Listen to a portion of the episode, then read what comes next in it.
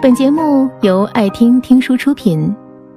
如果你想第一时间收听我们的最新节目，请关注微信公众号“爱听听书”，回复“六六六”免费领取小宠物。我有一个小表妹，她就是一个纠结狂。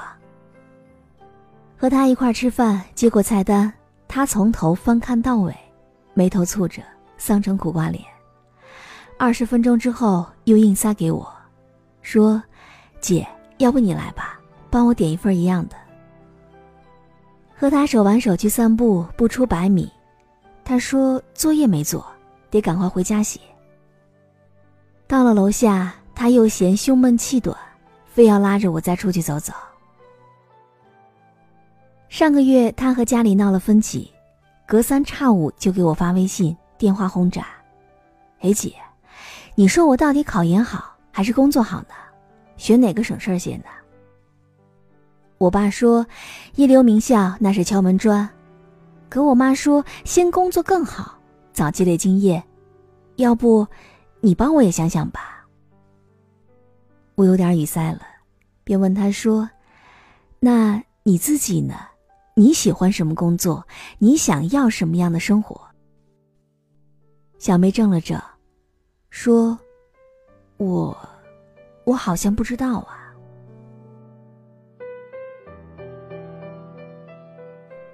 可是那你该怎么办呢？等他们想好了，替你做决定吗？”结果他告诉我说：“还能怎么办？也就这样了。谁让我有选择困难症呢？”就是这一瞬间，我就想摔了电话的。这个傻丫头看似左右为难，实则漫不经心。迷茫如她，既没有想好以后的出路，也不愿意接受此刻的村里，因为没有主见，因为不愿意担责，她只好逮人就问，再三求证。可是到后来，连选择权都送了人，干脆看客说了算，随便都行，听你的，我不知道。就是这些选择障碍的患者们，生活随时处于一种三不知的境地，充满了不确信、不清晰、不懂得，就像是被幽灵附身，明知他飘在附近，却只能捂眼装睡，当做聋子。我的专业是金融，但我喜欢设计。如果我放弃做会计，别人会不会笑话我说我不务正业呢？我订的餐馆，人家不喜欢吃该怎么办？参加不熟悉的聚会，我该先减个肥，还是先学会化妆呢？其实想想也觉得挺可悲的。应试体制下的你我，用二十多年去被世俗强加的角色期待，被所谓的标准答案，被语数外的考试范围，和乱七八糟的公式定理。却也拒绝了未知的疯狂，拒绝了声色的张扬，拒绝了一个真实的、清晰的本我。因为盲目从众，所以嘴边的未来大多是被灌输、被洗脑、被填鸭的。因为思维的倦怠，所以不愿意承担可能的后果，凡事只想伸手讨要答案。更糟心的。是你一边丢掉自主选择权，一边释放抱怨和怒气，却偏偏忘记了，阻止你自在选择的、随心生活的，从来不是强权，不是父母，而是你的懒、你的怕，和走过场打酱油的自己。当然，还有一些选择障碍症，说的好听一点是圆滑，是慎行；说难听一点儿。就是贪心，是欲念，是你赋予了选择太多无意义的完美。初中的时候，我就听过一个故事，说的是齐国某少女，因为貌若女神，被两个小伙同时追求。只可惜，东家男子虽是富二代，却长得磕碜；西家男子虽是小鲜肉，却身无闲钱。担心女神羞于指名，众人便提议，不如让她露胳膊示意，出左手选东家，出右手选西家。可纠结许久，女神慢慢悠悠地伸出两只胳膊，笑言之，以后我想在东家吃饭，在西家住宿。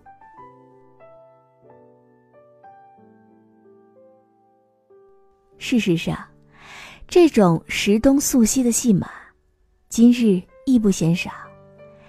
有时候选择之难，不在路径本身，而在贪婪之心。在年轻气盛的日子当中，贪心如我们，很容易把生活的每道选择看作 A B 题。想抛弃一份苟且的工作，又害怕稳定的生活跌落；想告别一段苦涩的爱情。又害怕遇不到 Mr. Right，想买件打折的衣服，又嫌它不如大牌款式和质感。于是我们就感慨，还真的是很棘手啊！要是能有坚固的路子，那该多好啊！如果那么难选，要不我就不选了吧。真是巴不得这是唯一的选项，必须是最大限度的理想化的，如此。便可一劳永逸不烦忧，绕开所有的未知和难关。然而，哪有什么两全的选择？那些心态失衡的人，无论选什么都会不甘心的，无论怎么过都会嫌弃的。回头看看，都是要后悔的。真正让他捶胸、让他顿足的，其实也非眼前之路多漫漫。而是脑海当中时常浮现的口渴之时的奶瓶，纸里包裹的半块糖，还有夜深闭灯之后的星和月。就像是一书在《花解语》当中所说到的，无论什么都有代价。一个人只在彼时彼地做好对他最好的选择，或对或错，无需对任何人剖白解释。所以。不给方法论的鸡汤都是耍流氓。很多时候，选择这事儿就像是考试做题，卡住了先跳过，做下一题，回过头再来填满或者是涂改。如果说你手抖心乱，按不下选择键，我想，起码可以做一下如下几件事情：第一，不要问别人，要问你的心。最最最最重要的是清楚自己的诉求，规划自己想要的生活，然后自己思考、自己判断、自己选择。或许说，你没有办法得知下一步的下一步，但是起码可以列好最重要的选择优先项，订立几条牢固不可破的底线，明晰自己适合什么，不适合什么。就像是考研不是镀金。而是为了历届，选择不是从众，而是为了密集。事实上，所有停在脑海当中的臆想，多半会夸大未知的领域。某些兴趣，某些憧憬，只有你深入尝试、体验之后，还愿意视为热爱，那才是真正的选择。就像是很多东西，你不吃，怎么知道是酸是甜，是咸是辣呢？很多人你不相处，怎么知道厌恶或者是融洽呢？直到哪一天你清晰了、笃定了，你的热情所在，你的心之所向，你愿意为了什么而摆脱拖延、懒惰、无所事事的恶习，那就是对的。第二呢，可以来说，所谓完美就是一个骗局。任何的选择都有沉默的成本。被焦虑牵绊、被得失左右的人，往往陷入到一个怪圈，生怕事事如对弈，一步若错，全盘皆输。然而，生活没有准则，选择也并没有对错。价值观不是推翻重建的，决定生活轨迹的，从来不是选择本身，而是选择之后的姿态。你若积极。考研或是工作都是可以，可你如果消极，考研或是工作，那都是不行的。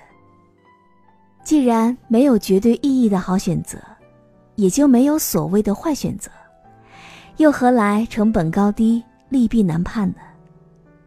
更何况，人生若无悔，那该是多无趣的呀！你我眼界和预知的能力有限，行至中途，路至中央，如何能够看得清清楚楚，想得明明白白？毕竟，一个决定牵动一个决定，一个偶然注定是另外一个偶然，都是回不了头的。